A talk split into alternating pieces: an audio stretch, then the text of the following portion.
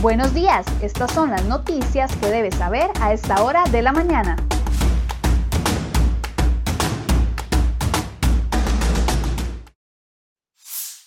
Hola, ¿qué tal? Muy buenos días. Gracias por acompañarnos en CR Hoy Noticias. Feliz viernes. A continuación les presentamos las noticias principales que hemos preparado para ustedes en la portada de cereoy.com esta mañana.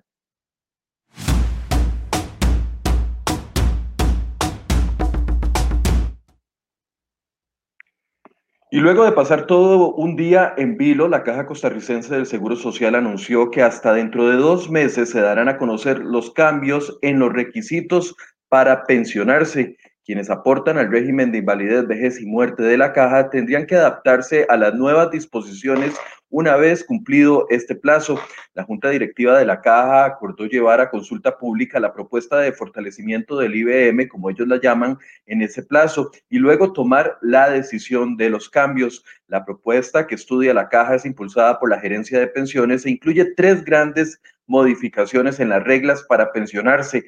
Primero, se eliminaría en un plazo de cinco años la pensión anticipada sin costo. Esto quiere decir que las mujeres ya no se podrían pensionar a los 59 años y 11 meses y los hombres a los 61 años y 11 meses, sino que ambos tendrían que esperar hasta los 65 años para acogerse a la pensión. El segundo cambio es que la pensión se calculará tomando en cuenta los 300 mejores salarios y el tercero es que en lugar de 20 años de cotizaciones, los asegurados deberán de cumplir con 25 años de cotizaciones. Hoy en el programa Enfoques vamos a explicar a partir de las 8 de la mañana estos cambios y cómo le afectarían a los actuales cotizantes a la hora de acogerse a su pensión.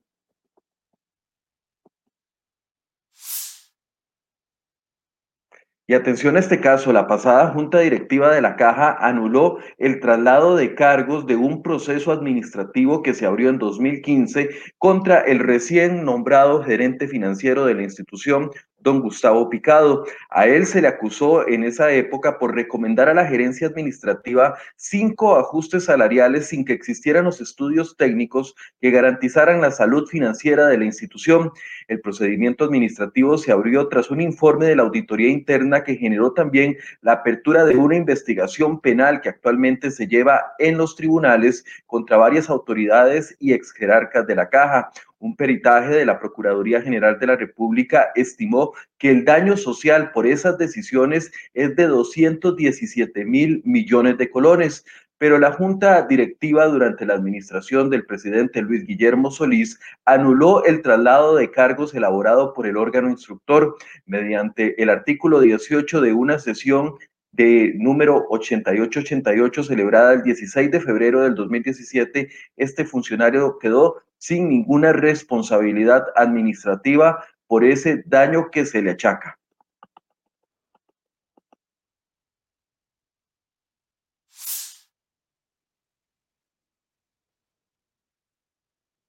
Y en lugar de bajar por las restricciones aplicadas a comercios hace dos semanas, la tasa de reproducción del COVID-19 aumentó para esta semana. Ahora cada 100 pacientes están contagiando a 116 personas más.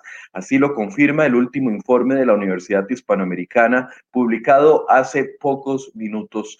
Este jueves Costa Rica registró 2.812 casos nuevos de COVID-19 y 40 fallecimientos adicionales. Con este dato, la cantidad total de muertes alcanzó 3.736 personas. Además, se reportaron 1.431 personas hospitalizadas a causa del virus, de las cuales 520 se encuentran internadas en unidades de cuidados intensivos. El panorama pareciera que no va a mejorar. Según datos del Observatorio del Desarrollo de la Universidad de Costa Rica, el promedio de fallecimientos va en aumento y ya suma las 21 muertes diarias. El observatorio señaló que el principal incremento en los fallecimientos se dio en los grupos de edades entre los 60 y los 84 años. Además, se pronostica que para el próximo 23 de mayo habrá cerca de 2.041 personas hospitalizadas. De ellas, casi 800 van a requerir una unidad de cuidados intensivos. Finalmente, en este tema, la Comisión Nacional de Vacunas valora eliminar el requisito de apostillar la primera vacuna para quienes se la fueron a aplicar en los Estados Unidos, esto como un requisito para que le puedan aplicar la segunda dosis acá en el país. Aún no se ha tomado la decisión.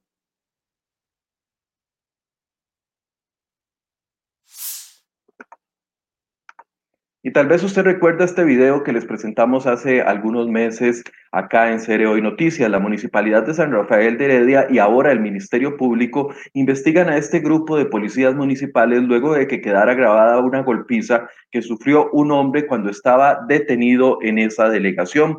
La municipalidad consideró que era necesario abrir un órgano director para establecer las responsabilidades del policía. Los hechos investigados ocurrieron la noche del 27 de marzo. En las imágenes se ve cuando el policía municipal golpea al hombre en al menos seis ocasiones y también se observa por lo menos a otros tres oficiales que presenciaron el acto y no hicieron nada.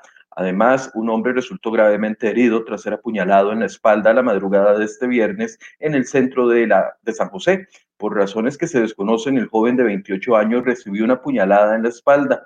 Los paramédicos lo estabilizaron y lo trasladaron en condición crítica al hospital San Juan de Dios y además otro hombre resultó con heridas de gravedad tras chocar el carro en que viajaba contra un paredón la noche de este jueves en Bagaces de Guanacaste. Al parecer el conductor perdió el control del carro, se salió de la vía y se estrelló contra ese paredón.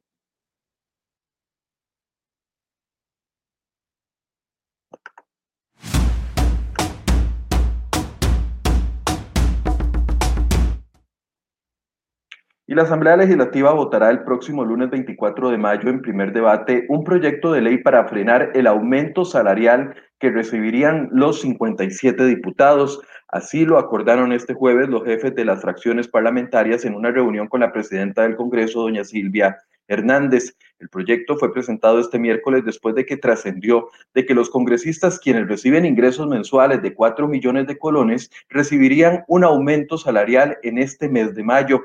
Esto porque terminó el congelamiento a los salarios que estableció la reforma fiscal aprobada por el Congreso en diciembre del año 2018.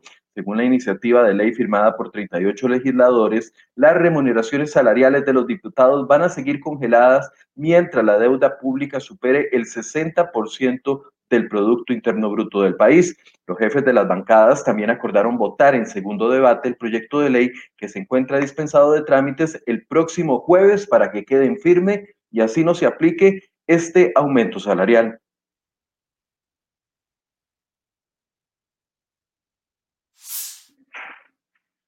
Bueno, y en lugar de estar del lado de los usuarios de los buses, pareciera que el gobierno está del lado de los autobuseros. Mediante tres acuerdos del Consejo de Transporte Público, le urge a múltiples instituciones tener clemencia con los operadores de los buses. Según la Junta Directiva de la entidad, es urgente detener los rebajos de tarifas que iban a beneficiar a miles de usuarios de buses. También detener el incremento de cánones que tienen que pagar ARECEP y los derechos que estos autobuseros, porque dicen que están muy golpeados por la crisis. Manuel Vega, director ejecutivo del Consejo, explicó que el llamado se le hace a la Autoridad Reguladora de los Servicios Públicos, a la Caja Costarricense del Seguro Social y también a los bancos Mientras el gobierno intercede por los autobuseros, aunque esto afecte a miles de ciudadanos que utilizan el transporte público, guarda secretismo sobre las nuevas concesiones y la sectorización. El 30 de septiembre próximo se cumplirá la fecha límite para que la cartera renueve los permisos de operación a las empresas autobuseras. No obstante, hasta este 20 de mayo la hoja de ruta es todo un secreto. CR hoy le insistió al ministro Rodolfo Méndez Mata una respuesta y dijo que están preparando una conferencia de prensa en la que van a dar los detalles eventualmente.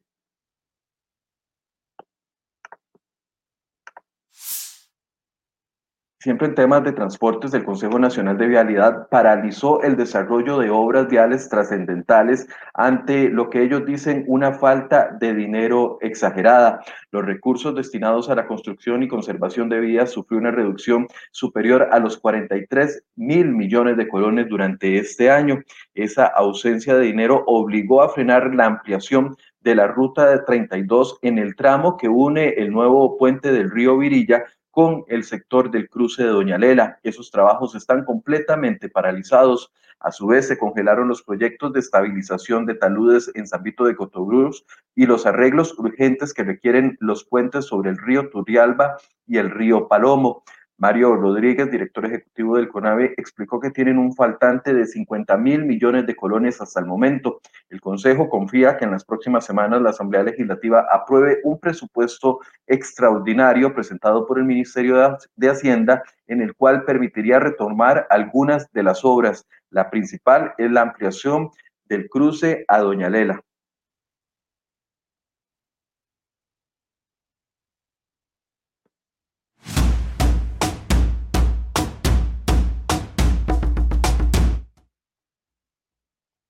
En temas económicos, un proyecto de ley pretende extenderle una moratoria para que no, no se le cobre el impuesto de valor agregado IVA a los servicios turísticos durante los próximos tres años. La iniciativa fue presentada por la diputada independiente Ivona Acuña. Según la propuesta de ley, la entrada en vigencia del cobro del IVA a los servicios del sector turismo se extendería hasta el año 2024 debido al impacto que ha tenido este sector con la pandemia. Sin embargo, para optar el beneficio, las empresas deberían de estar debidamente inscritas en el Instituto Costarricense de Turismo. Según datos de la Cámara Nacional de Turismo Canatur, a diciembre del año 2020 las pérdidas del sector turismo alcanzaron los 3 mil millones de dólares y afectaron a 55 mil trabajadores de ese sector. La iniciativa de la diputada Ivona Cuña también fue suscrita por los diputados Roberto Thompson del Partido Liberación Nacional y Pablo Heriberto Abarca del Partido Unidad Social Cristiana.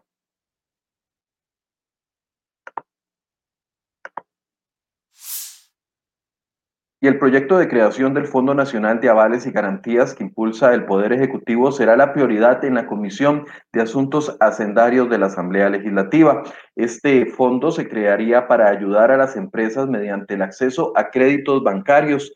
En el esquema propuesto, el Estado sería quien daría la garantía o respondería por los créditos otorgados siempre y cuando las empresas se comprometan a mantener los niveles actuales de empleo. La diputada de Liberación Nacional, Ana Lucía Delgado, lamentó que el texto estuviera tan atrasado en las últimas semanas. Responsabilizó al Poder Ejecutivo por no tomar en cuenta las observaciones de los diputados y de las instituciones consultadas para redactar los últimos cambios para este texto de ley.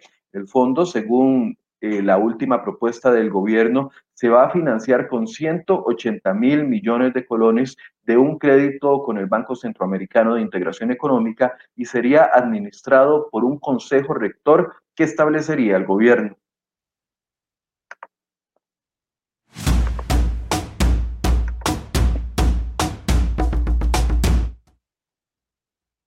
Bueno, vean el tamaño de este gran iceberg o esta gran masa de hielo. Pareciera una isla, pero no. Eh, una enorme masa de hielo se ha desprendido de la plataforma de hielo que se llama RON en la Antártida. Mide 170 kilómetros de largo y 25 kilómetros de ancho, con una superficie total de 4.320 kilómetros cuadrados, más grande que una isla, y tiene ahora el nombre de A número 76 el gigantesco iceberg fue detectado por la red europea Copernicus de observación terrestre. Según el Centro Nacional de Hielo de los Estados Unidos, este iceberg habría comenzado a separarse de la barrera el 13 de mayo pasado y en noviembre del 2020 otro iceberg también gigante se acercó peligrosamente a una remota isla del Atlántico Sur. Por eso es que tienen cuidado y están dándole observación a este gran masa de hielo. En ese momento el gran iceberg estuvo amenazando colonias de pingüinos y focas finalmente en una isla del Atlántico Sur, pero no generó ningún problema. La formación de iceberg es un proceso natural, pero el calentamiento del aire de un grado centígrado y de los océanos está contribuyendo a acelerar este tipo de fenómenos naturales, dicen los científicos.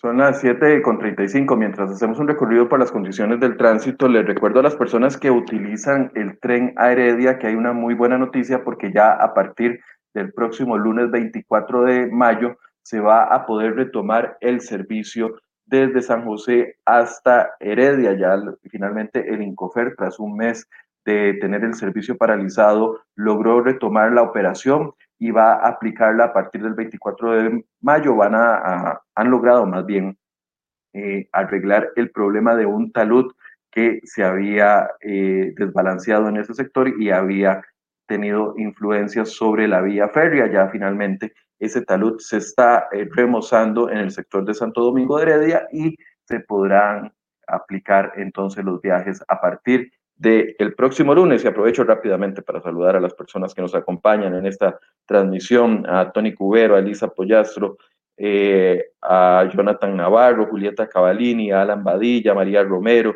Mercedes Zúñiga, Maricruz Fernández y todas las personas que nos acompañan en esta transmisión. Gracias por su compañía y por sus comentarios.